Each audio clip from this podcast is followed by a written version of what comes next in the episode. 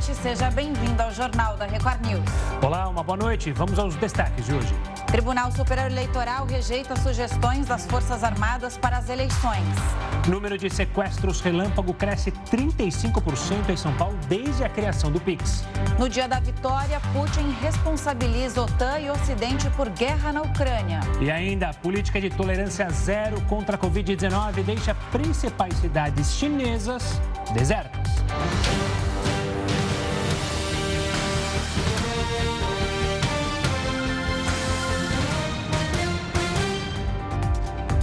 A Diretoria de Vigilância Sanitária de Santa Catarina investiga um caso suspeito de hepatite grave no estado.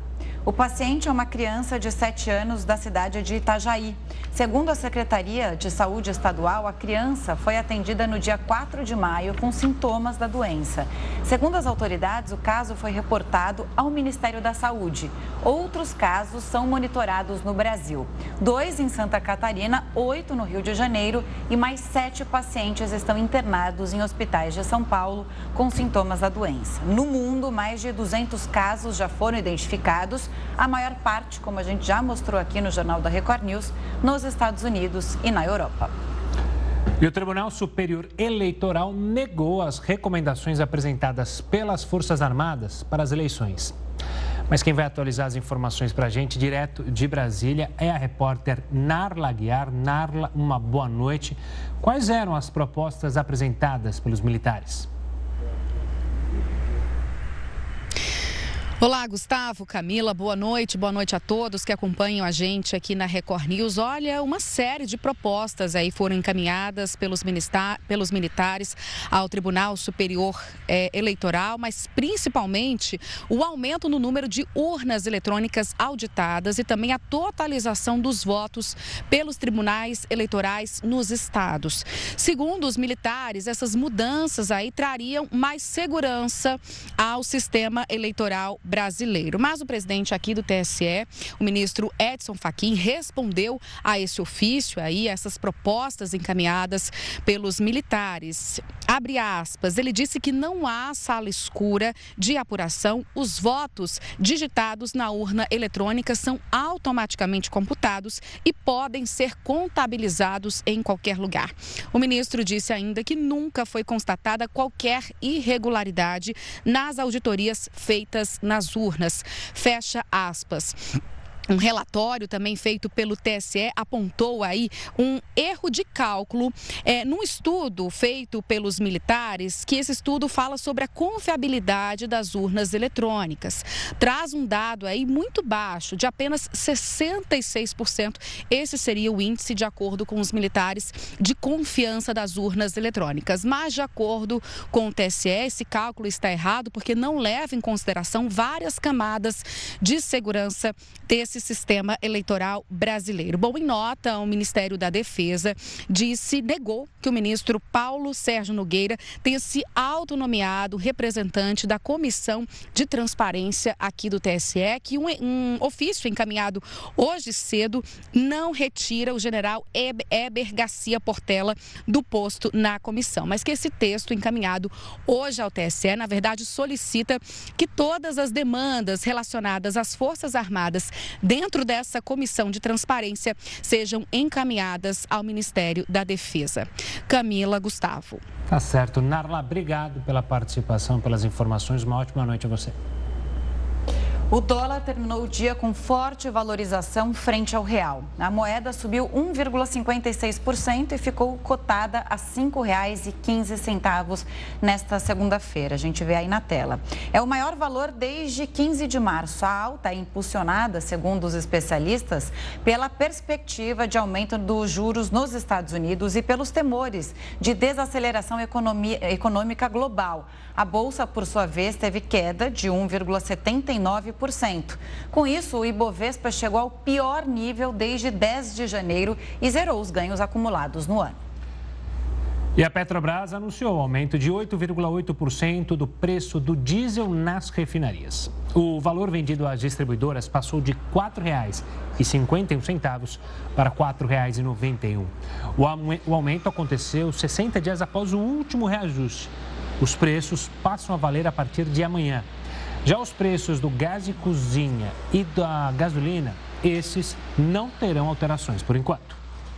Vamos chamar o Heródoto Barbeiro para falar mais sobre essa alta, entender, né, Heródoto? Ótima noite para você, bom começo de semana para todos nós. Para quem o consumidor pode reclamar de tantos aumentos nos preços de combustíveis? Quer dizer, no final do ano é escrever a cartinha para o Papai Noel para reclamar, porque vai reclamar para quem? Olha, Camila, ele tem que reclamar para o cartel. O cartel? Que diabo de cartel é esse? O cartel é quando você tem um grupo de, de empresas que dominam uma determinada atividade econômica. Por exemplo, a gente tem no Brasil um cartel de companhias aéreas. Então, são quatro ou cinco companhias aéreas. Se você não voar numa, você voa na outra, se combina o preço, todo mundo aumenta. O petróleo tem um cartel chamado OPEP Organização dos Países Produtores de Petróleo. Então, o que, que eles fazem?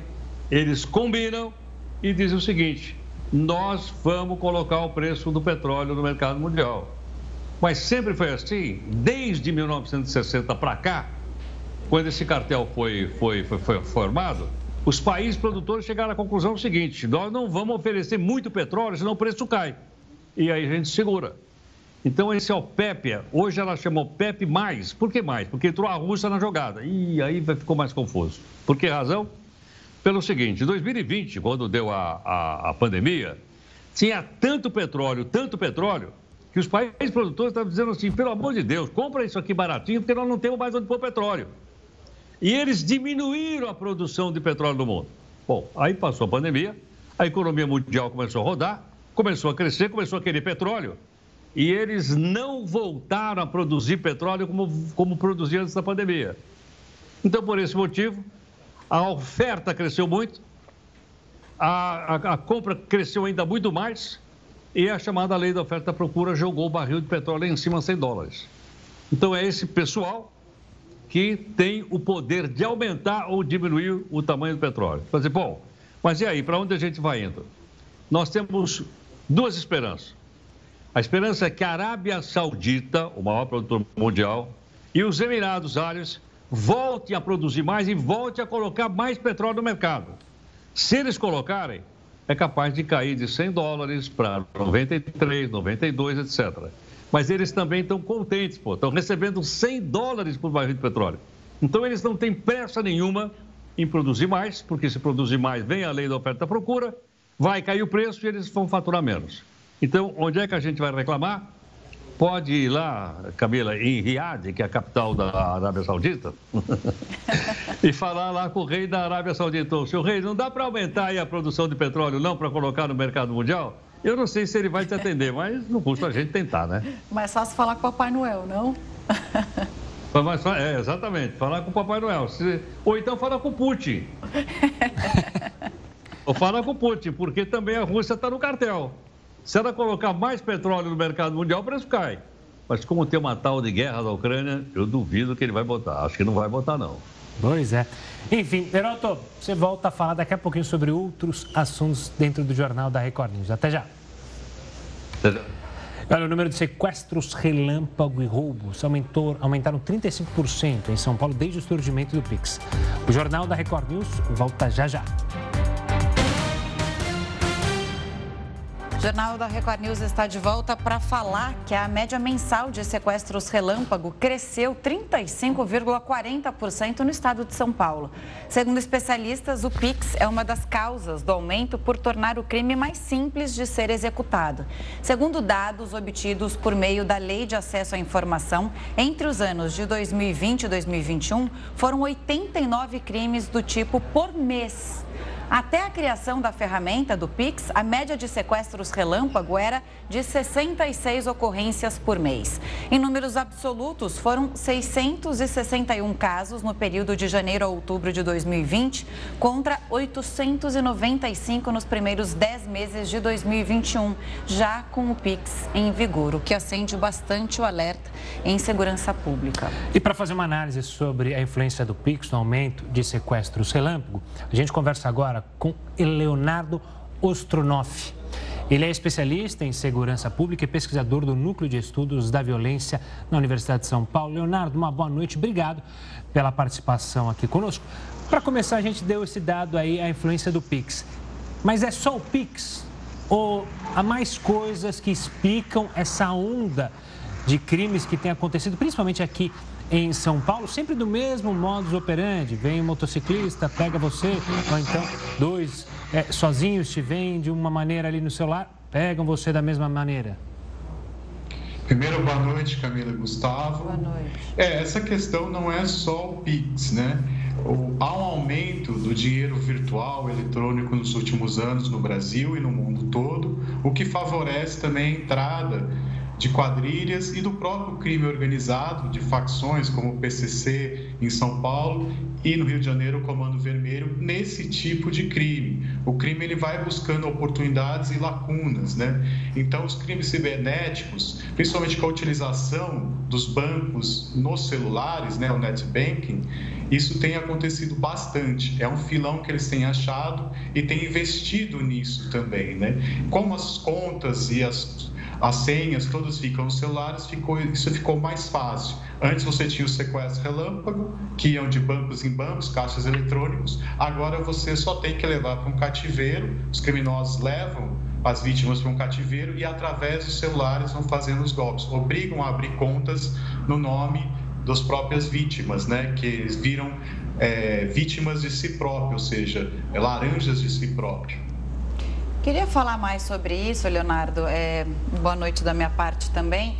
São duas constatações, né? Primeiro, o sequestro relâmpago estava super fora de moda, né, em relação ao crime organizado, porque os bandidos se expunham demais é, ao realizar, é, pegar os cartões e ao caixa eletrônico, né? A chance de ser pego é muito maior, por exemplo, do que roubar um celular e acessar o dado da, da pessoa. E há uma, uma maneira diferente de, de atuar. Essa é a outra constatação. Quer dizer, as pessoas são mantidas reféns, são levadas para cativeiro e aí as, a, os, os criminosos conseguem fazer os saques, as transferências? Essa utilização do cativeiro é uma mudança nesse tipo de, de crime, né? Antes, como eu estava dizendo antes, é, você levava nos carros eletrônicos. Agora você leva com cativeiro, e isso é possível porque as contas estão todas nos celulares. E aí você obriga a vítima a acessar e começa a abrir contas no nome delas, né? Então elas viram laranjas de si mesmo. Isso é possível por essa utilização, né? Por essa tecnologia dos celulares que ela vem para ajudar, para facilitar, mas aí o crime ele vai achando uma oportunidade, ele vai achando espaços e vai tendo uma criatividade, né? vai conseguindo utilizar essa tecnologia que vem para facilitar a vida do cidadão, mas também ele consegue utilizar isso. E isso também funciona pela circulação. É, todo o mercado, tudo funciona com a circulação de pessoas e mercadorias. Em cidades como São Paulo, Rio de Janeiro, você tem muita circulação né, de pessoas nas ruas. E hoje as contas e as informações estão celulares. Mas não é só esse tipo de crime do Pix, você tem os crimes cibernéticos também, né? Como o phishing, que é você tentar, através do mundo virtual, pegar informações e dar o golpe, por exemplo, de senhas, informações pessoais. Isso também tem tido um investimento de facções como o PCC. E esses crimes têm crescido muito no Brasil nos últimos tempos, né? Isso que eu ia questionar. Você mencionou justamente a participação de facções criminosas nesses é, crimes, nessas ações criminosas. Isso dificulta ainda mais a ação é, dos governos de segurança pública para tentar minar esses criminosos? Porque muito no começo você falou, ah, é o crime é, de batedor de carteira, ou seja, de oportunidade. Mas, ao que parece, vai muito mais além do que só uma mera oportunidade de roubar alguém. É, esses, essas questões, por exemplo, como o crime organizado, como eles vão buscando essas facilidades, né? Mas isso vai muito mais além né, da, de bater carteira, os crimes de rua. A questão da segurança pública é uma questão do planejamento que tem que ser pensado de uma outra forma, né? Você não combate a segurança pública só colocando arma, só colocando mais viatura ou tendo uma visão do que a gente chama de uma visão punitivista Não é botando as prisões, é, botando as pessoas nas prisões que vai resolver o problema. Nos últimos anos, em São Paulo, a gente tem essa concepção de segurança pública, uma visão que se resolve com a força, com a arma, com truculência, e não é dessa forma esse tipo de crime e outros tipos de crime e o combate ao crime organizado ele tem que passar por investimento em inteligência, em um policiamento comunitário, em um policiamento preventivo. Então há uma urgência e uma necessidade de uma transformação da concepção de segurança pública no nosso estado, na nossa cidade e no Brasil como um todo. A segurança pública ela não pode ser tratada simplesmente como um caso onde você resolve com mais violência ou com mais é, truculência. Ao contrário, é com inteligência policial, é com investimento em formação, uma outra formação, com direitos humanos, é, com uma inteligência preventiva, é que você vai conseguir é, lidar com essas organizações, né, com essas facções e também com esses tipos de crime. O crime atua com inteligência, eles vão buscando né, crimes cibernéticos, é, PICs, então é preciso que a polícia também acompanhe essa movimentação do crime. Isso só com uma mudança de concepção da segurança pública no nosso Estado. Leonardo, você acha que há uma defasagem da, da inteligência da nossa polícia no combate ao crime organizado, que é uma questão que você está levantando, que é super importante? Até porque a gente viu o um anúncio na semana passada, para quem é de fora de São Paulo, de é, efetivos mais policiais nas ruas para combater falsos entregadores, né, que fazem esses assaltos muitas vezes, e também para inibir a ação de é, ladrões na, nas ruas, né? Então, é, seria é, usar um maior número de policiais na rua para combater esse tipo de crime. Você acha que só isso não é eficiente nesse momento? Porque as, a, as organizações criminosas, elas estão bem equipadas no sentido de fazer é, todo um esquema. Então, tem a pessoa que vai roubar, tem a pessoa que destrava o celular, tem a pessoa que faz a conta de laranja de você mesmo. Isso eu também nunca tinha ouvido falar. Você é o seu próprio laranja, quer dizer, vai em um banco virtual. É um esquema muito grande, né, por trás de um roubo de celular ali. É, é, existe uma estrutura toda que não é só o roubo do celular. Né? Para você poder fazer esses laranjas e movimentar essas contas, existe uma tecnologia. E é preciso também que a polícia tenha essa estrutura para trabalhar também contra essas tecnologias, né? contra essas tecnologias que usam pelo crime. E para isso é preciso um investimento em inteligência. Não é só ter mais policiais. Ter mais policiais, em termos quantitativos é necessário também, porque tem um déficit nas polícias do número de funcionários, né? o quadro tem que ser bem maior. Mas não é só o número de funcionários ou o número de policiais que vai resolver. Não é botando o policial na rua de qualquer jeito que isso vai se transformar. O que tem que ser feito é uma mudança de treinamento, de concepção e de política pública. Né? A, a segurança pública ela tem uma política pública, é uma forma de planejamento público. Isso tem que ser mudado. É a concepção de uma inteligência policial maior, investimentos né, nessa área de inteligência que tem que mudar, com tecnologias, com outras formas de concepção ou outras formas de fazer o policiamento, com o policiamento comunitário, preventivo, onde você tenha muito mais acesso e dê muito mais condições para a polícia. Então, não, não, não adianta o discurso de colocar mais policiais na rua, ah, vamos colocar mais mil policiais. Tá, mas como você coloca esses policiais nas ruas? Com quais condições? Com qual, com qual treinamento? Com qual concepção por trás? Né?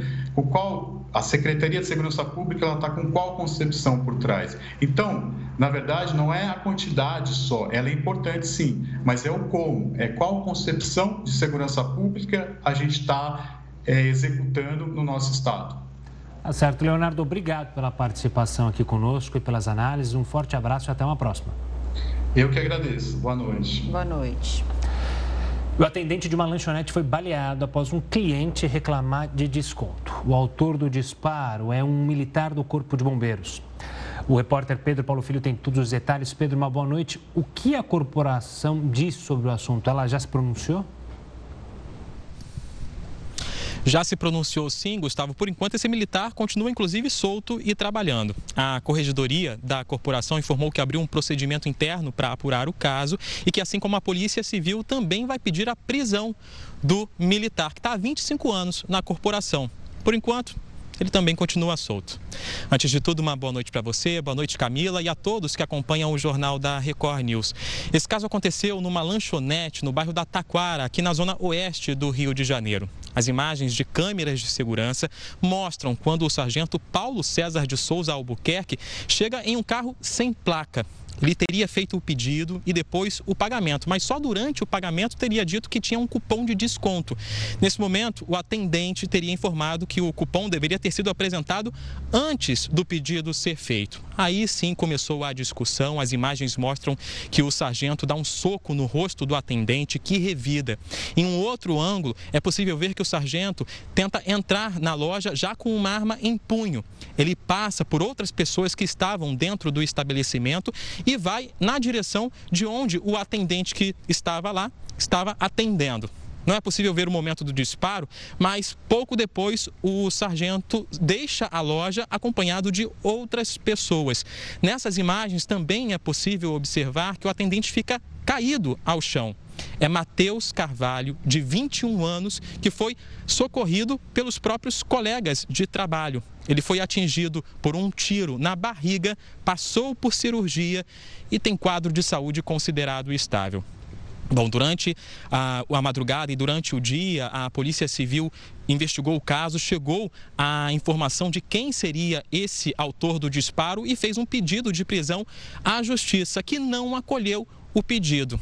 A juíza responsável informou que, mesmo diante de to todas essas imagens do circuito interno, informou que não poderia atender ao pedido, fazer essa medida de prisão, sem que houvesse provas concretas de autoria. Militar, portanto, continua solto. Camila e Gustavo. Exatamente isso que eu te perguntar. É de uma brutalidade, né? Uma agressividade sem nenhum motivo entrar lá com uma arma em punho, atirar no atendente, né? Eu estava lendo sobre isso também. Ele passou por cirurgia, o Matheus, o atendente. É, o estado dele é grave ainda, porque ele perdeu um rim, mas é, está fora de perigo e estável. Pedro Paulo, obrigada, viu, pelas suas informações. Uma boa noite. Ah, tem mais informação, Pedro? Olha, eu tenho a informação de agora há pouco que aconteceu, Camila, Atualiza que foi a chegada dele Pois é, a, chegada do sargento à delegacia responsável, a gente tem até imagens do momento em que ele deixou a delegacia acompanhado do advogado. O sargento do Corpo de Bombeiros, ele deu sua versão ali ao delegado responsável, não quis falar com a imprensa na saída, mas o delegado informou que como ele se apresentou espontaneamente, não vai poder fazer um novo pedido de prisão em flagrante ou prisão provisória. Ele vai ter que esperar o inquérito ser finalizado para ir sim fazer um pedido de prisão preventiva. O advogado dele, inclusive, conversou com a nossa equipe, dando a versão do cliente. Vamos acompanhar um trecho dessa entrevista. O que ocorreu foi que houve uma discussão entre ambos. Ele entrou é, é, no local, foi surpreendido, foi surpreendido por dois é, seguranças com a estatura extremamente maior que a dele onde ele foi lá tirar satisfação o porquê de ter sido destratado pelo atendente, momento em que o atendente veio na direção dele e ocorreu de fato um disparo acidental. Pois é, a versão da defesa é de que o disparo foi acidental.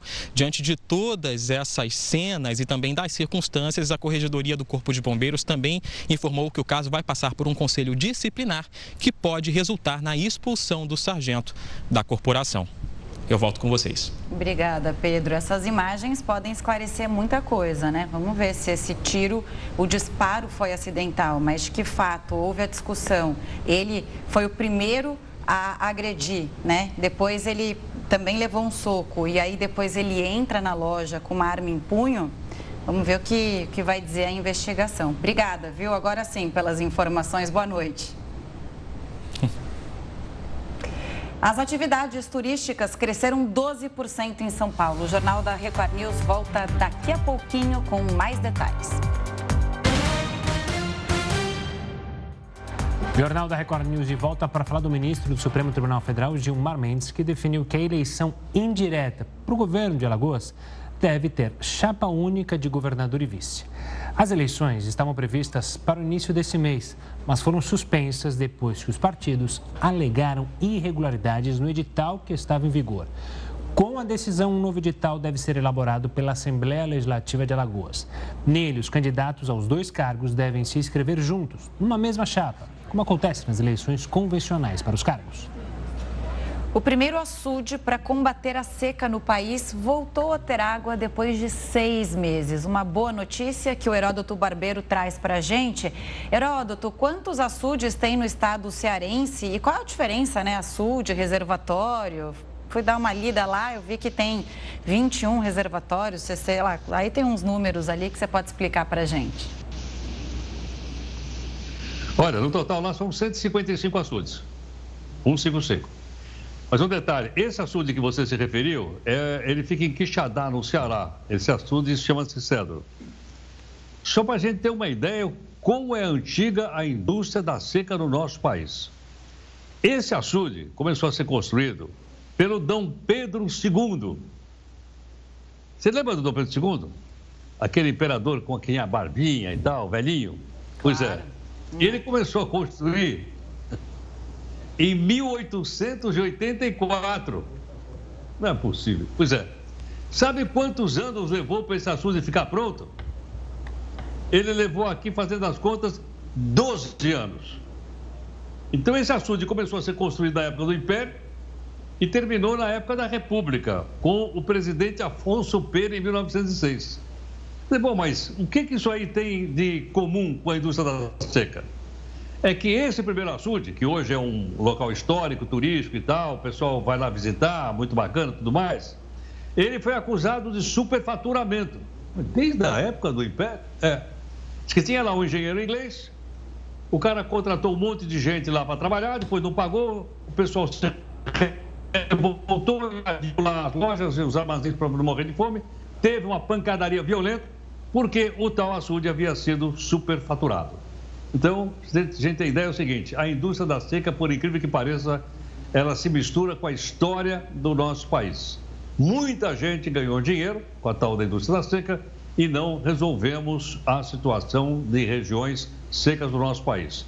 É só lembrar o seguinte: a Califórnia, nos Estados Unidos, é um deserto. Os caras uh, irrigaram. Israel, outro deserto, também irrigaram. E nós não conseguimos, então, irrigar o Nordeste, talvez, sei lá, por culpa de Dom Pedro II. Culpado é aquele velhinho Dom Pedro. Coitado de Dom Pedro, está lá agora se revirando depois dessa acusação. Fazer o que, né? A história, o que, que nós vamos fazer? Aí chove, enche o açude depois de seis meses, a gente tem que dizer quem foi que começou com essa, com essa construção aí. Pois é.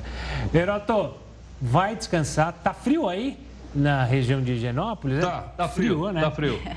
Tá frio, sim. Pô, então... Eu acho que eu vou ter que tomar um bolinho de vinho para poder esquentar. E põe uma pantufinha no pé, porque fica gelado no frio. Vai descansar, Herói. Vou botar aquela, aquela do Mickey, aquela do Mickey. Boa. Coloque, coloque. Só, só espero que ela, você tenha costurado o buraco que tinha bem na cara do boneco, aí entrava o é. um ventinho gelado. Mas vai descansar, Heroto. Uma ótima noite até amanhã. Tchau, gente. Até amanhã. Boa noite.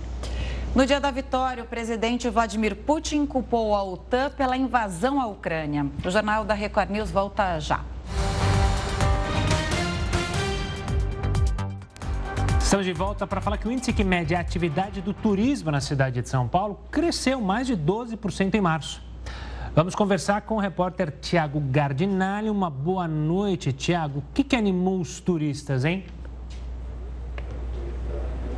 Olá, Gustavo. Boa noite a você, a Camila, a todos que acompanham o JR News. Uma reação bastante interessante do turismo em São Paulo, consequência da flexibilização das eh, restrições em consequência da pandemia da Covid. A realização de mais eventos culturais, festivais, shows musicais, feiras de negócios, tudo isso contribuiu para uma alta no último mês de março de 12% do turismo na cidade de São Paulo. Os hotéis registraram um aumento de 20% em relação ao mesmo período do ano anterior e o setor registrou uma, um aumento, uma contratação de 18 mil postos de trabalho. Então, o mercado de trabalho foi reaquecido como consequência da, do aumento do turismo na cidade de São Paulo.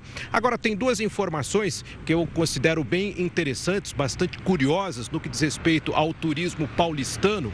Uma delas é que a cidade de São Paulo apareceu pela primeira vez em um ranking internacional dos 50 melhores destinos do mundo.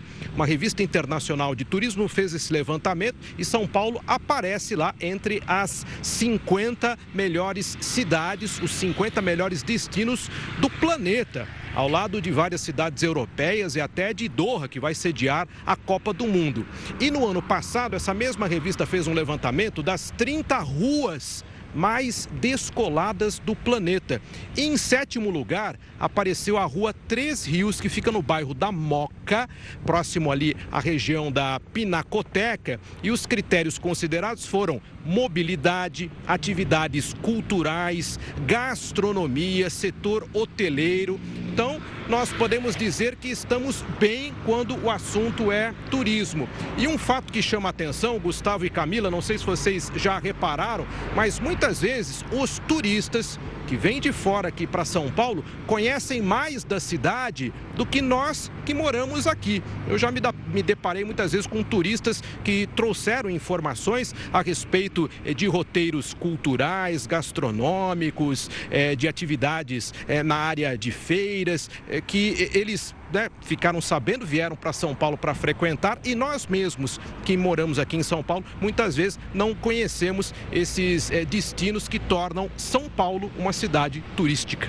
Mas isso é um clássico. Eu acho que não é só do, dos paulistanos, não. Acho que muita gente que mora ou morou em cidades muito turísticas, por exemplo, Nova York. A Camila teve um tempo em Nova York, vai poder falar com mais propriedade. Mas é isso, às vezes o morador da cidade não aproveita o museu que tem lá, o parque que tem lá, enfim, as atividades. Vem sempre os turistas que aproveitam no nosso lugar, né? E cada bairro tem a sua característica, então dá para você ser, ser, turista mesmo morando na cidade de São Paulo. Ela é tão grande, né?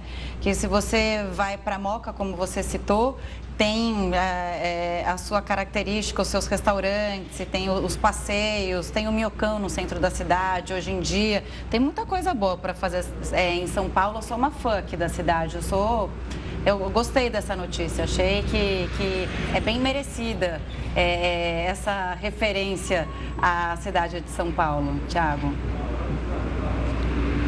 Boa, Tiagão. A gente volta. É verdade, né? Chama a atenção essa gama de possibilidades, né? E agora com a reabertura, a grande quantidade, principalmente festivais musicais, artísticos, os museus que voltaram a funcionar, esse setor aí né, de feiras, nós temos vários centros, pavilhões, né? Que recebem aí é, pessoas de todo o Brasil e de todo o mundo e principalmente reaquecimento da economia e o aumento dos postos de trabalho. Boa, e uma dica para você que vai ter a madrugada aí trabalhando é aproveitar essa gastronomia de São Paulo, restaurante sempre funcionando 24 horas, vários, para tomar uma sopa nesse frio e esquentar a rotina. Um forte abraço para você e para toda a equipe, Thiago. O número de testes de farmácia positivos para a Covid-19 aumentou de 9,6% para 15,3%. O levantamento foi feito pela Associação Brasileira de Redes de Farmácias e Drogarias. Cerca de 67 mil testes foram realizados no Brasil. Entre os dias 18 e 24 de abril, 10.307 deram positivo para a doença. Segundo o grupo, o aumento de casos coincide com a flexibilização das medidas restritivas. Mesmo com essa alta, especialistas acreditam que o risco de uma nova onda de contaminações é baixo por causa dos altos índices de vacinação. E os russos celebraram hoje o Dia da Vitória. O presidente Vladimir Putin responsabilizou a aliança militar que reúne os Estados Unidos e outros 29 países, a OTAN, pela invasão à Ucrânia. O dia 9 de maio celebra a vitória soviética sobre a Alemanha nazista. Era esperado que Vladimir Putin anunciasse novas medidas em relação à guerra na Ucrânia. Inclusive que ele de fato nomeasse os conflitos como guerra e não como uma operação militar, como vem chamando desde o início. Mas nada foi feito. Putin afirmou que os ataques são uma resposta forçada às políticas públicas ocidentais. O perigo cresceu a cada dia. A Rússia repeliu preventivamente uma agressão. Foi uma decisão forçada, oportuna e a única correta. Ele ainda comparou a operação militar na Ucrânia à vitória na Segunda Guerra Mundial. No desfile pelo centro da cidade, militares carregaram a bandeira russa e a bandeira da vitória. Tanques e porta-aviões blindados transportavam enormes mísseis balísticos intercontinentais. O presidente da Ucrânia, Volodymyr Zelensky, reagiu. Ele acusou Putin de repetir os crimes de Adolf Hitler, mas agora na Ucrânia. Nunca esqueceremos o que nossos ancestrais fizeram na Segunda Guerra Mundial, onde mais de 8 milhões de ucranianos morreram no total, a guerra reivindicou pelo menos 50 milhões de vidas. Nós não podemos repetir isso, porque só um louco pode querer repetir os 2.194 dias de guerra. Somente aquele que está repetindo os terríveis crimes do regime de Hitler. Enquanto Moscou celebrava o feriado, as forças russas continuam tentando capturar Mariupol. Dezenas de moradores que ainda estão na cidade colocaram flores em um monumento que homenageia vítimas do fascismo. A chama eterna foi acesa no monumento pela primeira vez desde 2014. O porta-voz do Ministério da Defesa da Ucrânia disse que militares russos realizaram operações de ataques na siderúrgica Azovstal e que esses ataques fizeram parte das comemorações no dia da vitória. Na Polônia, manifestantes contra a guerra na Ucrânia jogaram tinta vermelha no embaixador da Rússia. Ele tentava visitar um cemitério para soldados do exército soviético que morreram durante a Segunda Guerra Mundial. Nessa terça-feira, a União Europeia deve retomar as negociações para lançar o sexto pacote de sanções contra a Rússia. Para analisar o discurso de Vladimir Putin no dia da vitória, a gente conversa agora com Felipe Loureiro. Ele é professor de Relações Internacionais na Universidade de São Paulo. Felipe, boa noite. Obrigada mais uma vez pela participação aqui no Jornal da Record News. Para começar, a Rússia realiza todos os anos esse desfile, mas esse 9 de maio vem com uma demonstração de poder e atenções voltadas para a fala de Putin, né? É, qual a sua avaliação sobre essas duas coisas, o poder bélico da, da Rússia e também a fala do Vladimir Putin? Boa noite, Camila. Boa noite, Gustavo. Boa noite a todos que nos assistem. Na verdade, havia uma expectativa né, de que o Putin poderia utilizar esse discurso tradicional né, frente às Forças Armadas da Rússia no mais importante feriado nacional do país, comemorando a rendição dos nazistas à União Soviética no final da Segunda Guerra Mundial. Havia expectativa de que ele pudesse escalar o conflito chamando, por exemplo, a operação militar especial, como ele denomina a guerra da Ucrânia, de uma guerra efetivamente, o que poderia abrir espaço para ele iniciar uma mobilização geral da sociedade. Né? Isso não aconteceu, mesmo os ataques à OTAN, que foram frequentes de outras autoridades russas em dias anteriores, não ocorreram. E o que a gente percebe é a manutenção de um discurso que justifica a guerra pelo fato de que o governo ucraniano, a sociedade ucraniana estariam dominadas né, pelo que o Putin chama de neonazismo, que é uma, uma retórica que o Putin vem utilizando desde o início do conflito, apesar de ter diminuído em alguns momentos, principalmente em março, final de março, início de abril, quando a gente teve uma expectativa de negociações. Mas no limite, né, a gente poderia ter tido um discurso de escalada e isso não aconteceu e eu considero uma boa notícia.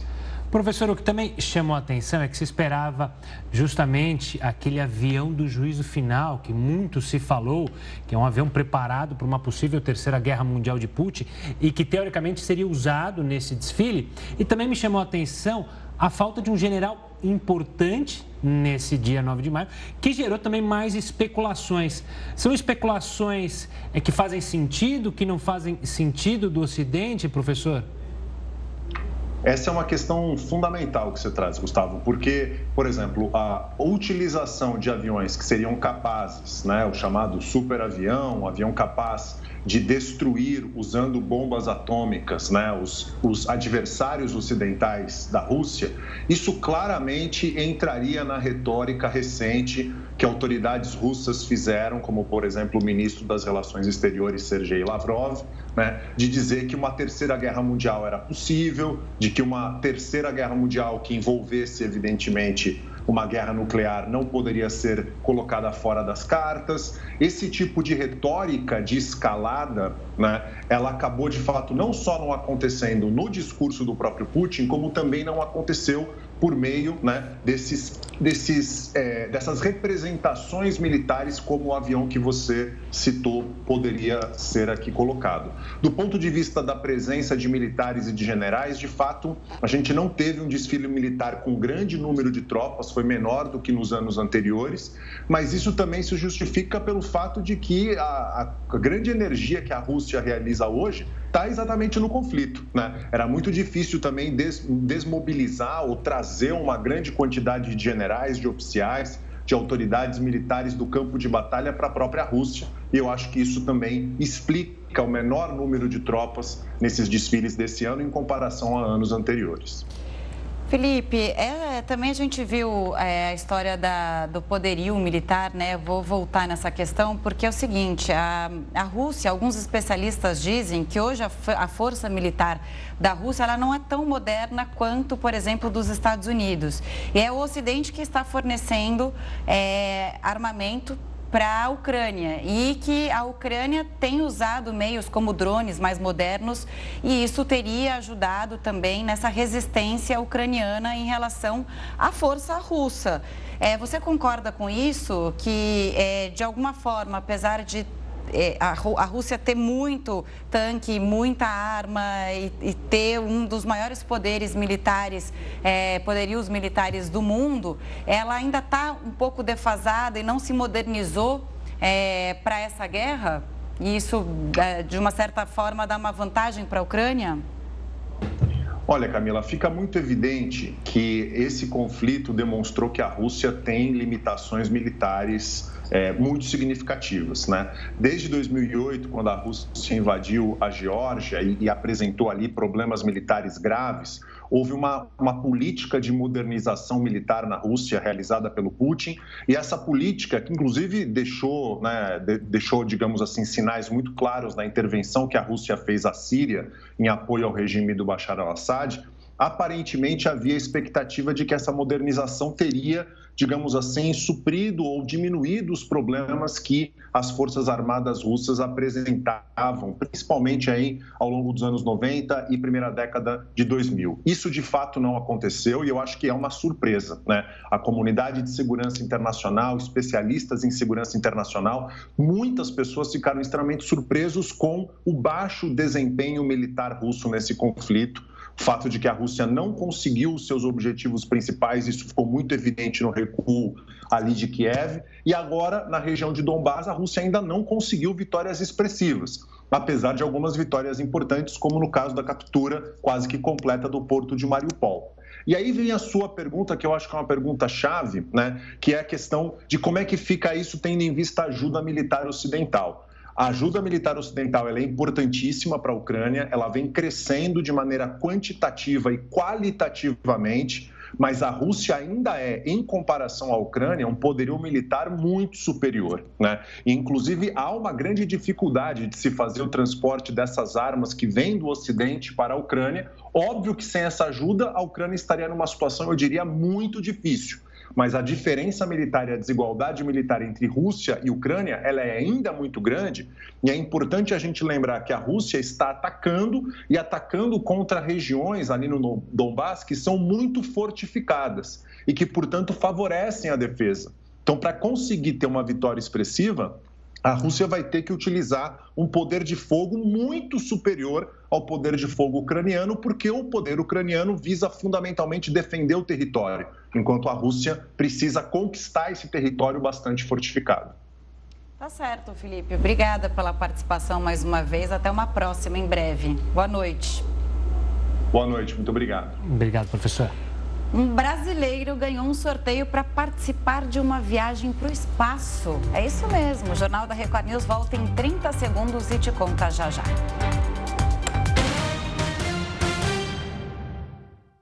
O Solidariedade está ao lado de São Paulo para combater a desigualdade e atender os anseios da população. Fazemos política para incentivar o crescimento econômico, o desenvolvimento social e gerar mais empregos. Investimos e acreditamos no potencial das mulheres.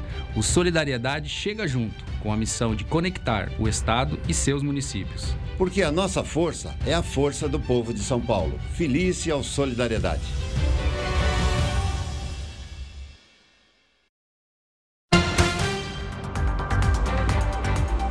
E o Congresso informou ao Supremo quais parlamentares usaram os recursos das chamadas emendas de relator em 2020 e 2021. Esses recursos passaram a ser chamados de orçamento secreto por causa da ausência de transparência na distribuição das verbas entre deputados e senadores. O presidente do Congresso, Rodrigo Pacheco, pediu que cada parlamentar informasse se utilizou o recurso. 340 deputados e 64 senadores responderam mas nem todos usaram as emendas. Alguns deles disseram que ou não foram contemplados ou que preferiram não utilizar os recursos. A defesa do deputado Daniel Silveira pediu que o Supremo deixe de exigir o uso da tornozeleira eletrônica. Os advogados também pediram que o dinheiro do deputado seja desbloqueado e que seja reconhecida a chamada extinção de punibilidade. A defesa pede isso por causa do perdão da pena que foi concedido a Silveira pelo presidente Jair Bolsonaro. O deputado foi condenado a oito anos e nove meses de prisão pelo Supremo Tribunal Federal. Uma bomba de gás foi lançada em uma assembleia estudantil na Bolívia. Quatro estudantes morreram pisoteadas. As mortes foram confirmadas pelo Ministério Público de Potosí. O grupo se reuniu para eleger os representantes da federação da universidade local. A confusão começou depois de divergências entre os concorrentes. Um dos presentes lançou um artefato de gás lacrimogêneo. Os estudantes tentaram deixar o local que era fechado. O hospital da cidade entrou em colapso depois de receber uma grande quantidade de feridos no ataque. A UEFA estuda mudanças no formato de disputa da Liga dos Campeões da Europa. Entre as novidades estaria o fim da fase de grupos de torneio, do torneio, o aumento de 32 para 36 equipes e mais 100 jogos por edição. As mudanças devem começar a valer na edição de 2024. A intenção da UEFA é prolongar a primeira fase do torneio, mas a medida pode encontrar resistência dos clubes e problemas no calendário do futebol europeu.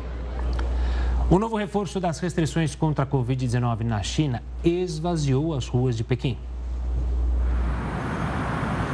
A capital chinesa, que abriga cerca de 22 milhões de pessoas, se transformou em uma cidade fantasma. Com a recente intensificação das medidas sanitárias, os moradores retomaram o trabalho remoto, que deixou as vias desertas. A metrópole enfrenta limites de deslocamento desde a semana passada além do fechamento de diversos locais públicos, como restaurantes e academias. No distrito de Shaoyang, mais dinâmico de Pequim, as autoridades ainda limitaram o acesso a serviços não essenciais nesta segunda-feira. A capital registrou 49 novas infecções por coronavírus nas últimas 24 horas.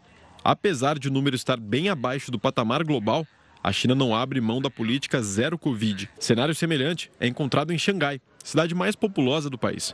A área está há mais de um mês em confinamento. Lá, o número de casos notificados nesta segunda-feira ficou abaixo de 4 mil. No final de abril, a soma chegou a superar 25 mil contaminações em 24 horas. A região também lidou com o reforço das restrições. A semana começou com avisos de suspensão de entregas não essenciais e alertas para que os moradores permanecessem em casa. Não se sabe ao certo o que motivou as novas ações de controle, já que a quantidade de casos está com tendência de queda em Xangai. Ao longo dos últimos meses, a China vive o mais grave surto de casos desde o início da pandemia. Ao todo, o país registrou 5 mil mortes pela Covid-19. Bom, e a próxima aventura espacial do bilionário Jeff Bezos terá um brasileiro na tripulação. O engenheiro de Minas Gerais, Victor Correia, Espanha, tem 28 anos e foi escolhido depois de comprar um token. É, ele será um dos seis passageiros da viagem, que ainda não tem data definida. Ele será o segundo brasileiro a ir para o espaço. O primeiro foi o astronauta e ex-ministro da Ciência, Tecnologia e Inovações, Marcos Pontes, em 2006. O Jornal da Record News fica por aqui. Muito obrigada pela companhia. Tenha agora uma ótima noite e fique com o News das 10 e a Renata Caetano. Até amanhã.